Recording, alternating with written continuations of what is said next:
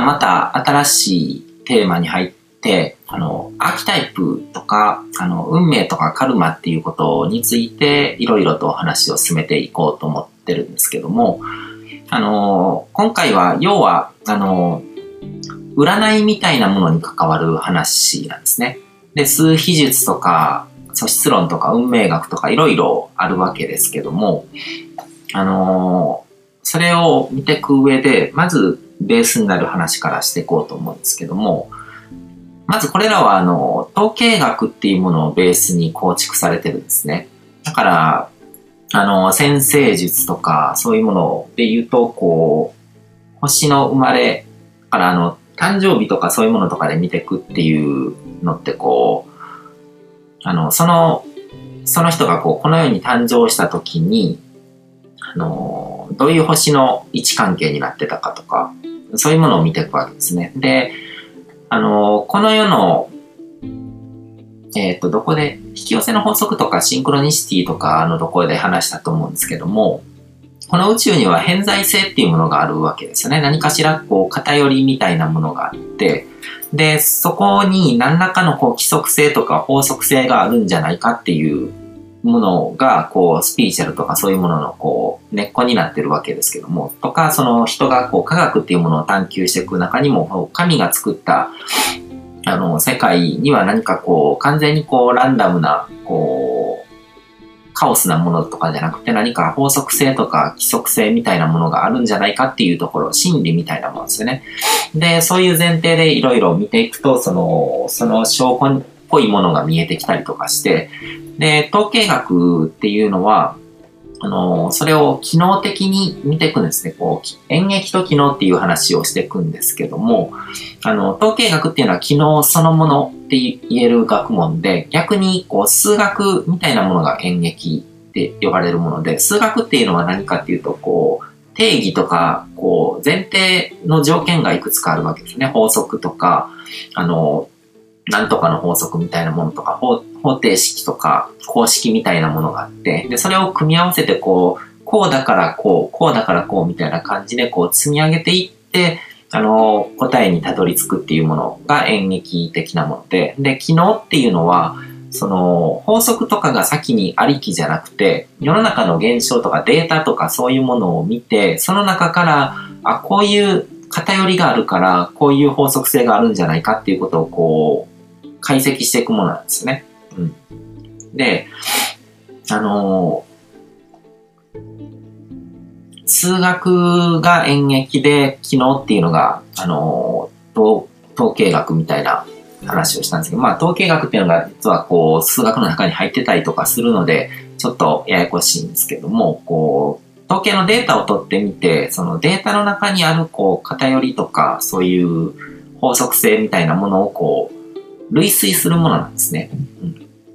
で、僕らが生きてる宇宙っていうのは複雑系って言って、こう、縁起っていうものによって、こう、いろんなものが関わり合って生きてるんですね。だから縁起っていうものを見ていくと、宇宙の全てに関わってるって言えるので、だから一つの物事がこう、決定するのに、その、それに影響する要素が多すぎるんですね。単純に、あの、何かこう、ビルの上から物を落とした時に、どこに落ちるかっていうものをこう、見ていくのにも、いろんなものがこう、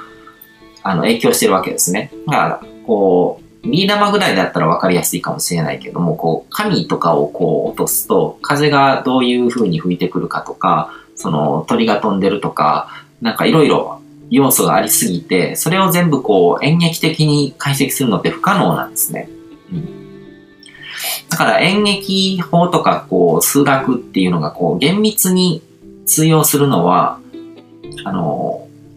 人がこう意識の中に作り上げたこう情報空間上に仮想的に作ったこう一つのモデル空間ですよね。だから、こう、単純化したモデルっていうものを作るわけですね。物理の中では、こう、摩擦力は考えないものとするとか、なんかこう、重力がないものとして何かこう、球体がぶつかるのをこう、問題とかそういうのをこう、理科の授業とかで見た人が覚えてるかもしれないですけども、そうやってこう単純化して、あの、見ていかないと演劇的な計算っていうのはもう全然通用しなくて、僕は大学でこう、あのー理系にいたので、工学系だったので、実験とかいっぱいやったんですけども、実験やるときに、こう、あらかじめ理論値っていうのを出してるんですね。こう、演劇的な計算とかで、理論的には多分こういう数値が出るはずだっていうものが出てくるんですけども、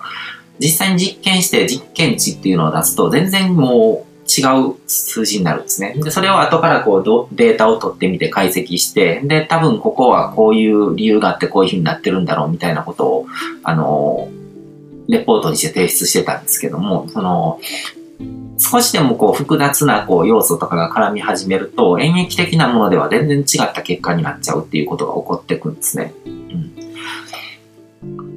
だからその一つのこの僕らが生きてる宇宙っていうのは一つの現象を決定するための因果の意図がもう無限にあるからこの世に起こることを演劇的に解き明かすのは事実上不可能なんですよ。だから真理が分かったとしても真理っていうのがすごくシンプルな形で分かったとしても、そこから実際に、じゃあ未来に何が起こるかっていうことを予測するのはそう簡単なことじゃないんですね。うん。で、反対にこう、統計学はこう、この世に事実として現れてる、現実として現れてるものを見て、で、そのデータを読んで、こう、そこから法則性を見出す学問なんですけども、でもそこで見出された法則性っていうのが正しいかどうかを証明する術がないんですね。だか占いとかで、あれ、あれってなんかこうデータの偏りを見て、こう、確率論的に言ってるものなんですね。こうなる可能性が高い。こういう性格である可能性が高い。こういう要素が強くなるとかっていう、こう、曖昧な言い方になってるはずなんですけども。だから、あの、機能法とか統計学とかの弱点っていうのは、その語尾っていうものが起こりやすいですね。うん。で、統計学に見出されたこう法則性が通用するのは、あの、これも結構大事なポイントなんですけど、ある程度のこう限定された範囲内のことでしかないんですね。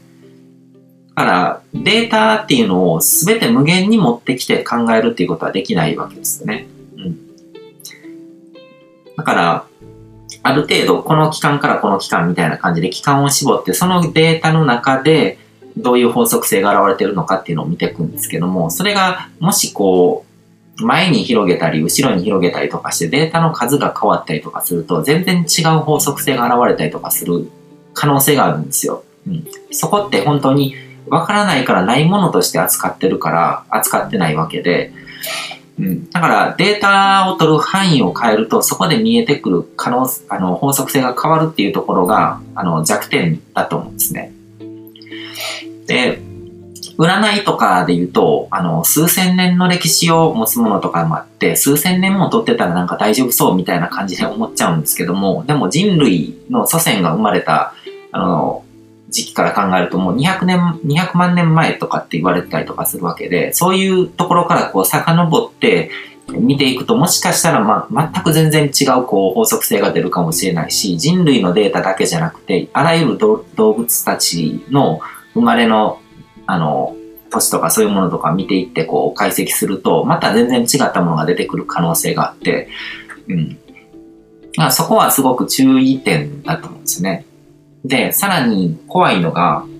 あの、今、インターネットとか人工知能とか、あの、バーチャルリアリティっていうふうにこう技術のテクノロジーの進歩が半端ない時期なんですね。だからこれまでの数千年と、あの、ここ最近の数十年の動きって人の生活の様式がもう全然変わっていってるんですよ。うん。だから人類がこれまでと全く違うパラダイムで生きる時代になっていく、そういう過渡期にあの差し掛かってるっていうところがポイントで、うん。だからこれまでの数千年で通用してたことが急に通用しなくなるっていう可能性って排除できないんですよね。うん。だから、統計学とかの解析で僕自身が個人的に思い出すのは、あの、FX とか株式とかですね、そういうあのトレーディングっていうのをやってた時期があるので、そういう時にもうチャート分析っていう形でそういうのを見まくってたんですよ。過去の株価とかの過去の値動きとかそういうもののデータから解析して未来にどういうことが起こるのかっていうのをこう読んでいくわけですよね。で株価とか値動きっていうのは人々の群衆心理のデータの集まりなんですね。一人一人の人がどういうふうに反応したかっていうことの、あの、合意、コンセンサスみたいなものが株価として現れてて、うん。それがすごく面白くて、こう、だから、すごい、こう、雑多なものなはずなんですよ。だからその株式市場にこう参加してる人たちが、その、この企業価値をどのくらいと見てるのかっていう数字なわけじゃないですか、株の。あの、株式のチャートの価格っていうのは。でも、それがこうデータを取って解析していくと何か一つのこう法則性が見えてきたりとか、いろいろいろんなものが見えてくるんですね。で、あの、面白いのがこう黄金比っていうものを聞いたことがあると思うんですけども、その、まあいろんなこう数学的に一番美しい形って言われるものの中に含まれてるこう比なんですけどその黄金比っていうのを使ってフィフィボナッチ数列っていうものを作ったりすると、それでこう解析していくと、なんか自然の創造物ですね。花、花びらのこう重なり方とか、あの、カタツムリのこう、ぐるっと回る、その、形とか、そういう幾何学的な要素とか、そういうものが全部そういうフィボナッチ数列とか黄金比っていうものに、こう、ぴったりと収まるっていうことが、あの、発見されてるんですけども、でも、その、人工物、人工物っていうのともまた違うと思うんですけど、その自然界にあるものとまた違うあの分野と思われてるようなこの株式チャートとかにも結構フィボナッチ数列を使ったこう解析っていうのがぴったり当てはまったりとかするんですよね。なんかそういうところからも何かしらそういう数学、数学っていう数の学問っていうのも人間が生まれる以前からこう存在してた数っていうものもこう神が作ったものなので何かしらのこう法則性とか規則性があるんじゃないかっていうことでこういろいろ探求されてるものなわけですよね。で、あの素数っていうのが現れてくるのも今のところ法則は見つかってないけども何か法則があるんじゃないかとか、でその素数っていう、あのものがなんかこう暗号化の技術に使われたりとかもするし、いろんなものがこう関わり合ってそういうものができてるんですけども、そのチャートの話で何が言いたいかっていうと、あの、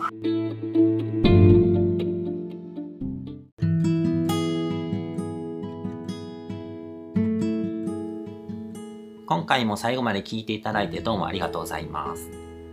チャンネルの説明ページの方に僕が提供している悟り式コーチングの最初の2ヶ月分を無料で受講できる案内があります。ゴール設定とアファメーションについて詳しく解説してるんですけども、僕自身もこれらのことを本格的に取り組み始めて、で、それで大きく人生を変えたという経験があるので、あの、まだ受講したことがない方であったりとか、このタイミングでピンとくる方はぜひ登録して体験してみてください。また、僕がどんな人間なのかを簡単に知ってもらえる2分ほどで読める会員プロフィールのリンクも貼ってます。僕自身がインターネットを通じた出会いによって自分の人生を大きく変えたので、この出会いがあなたの人生を変える良いものになることを願ってます。ではまた次の放送でお会いしましょう。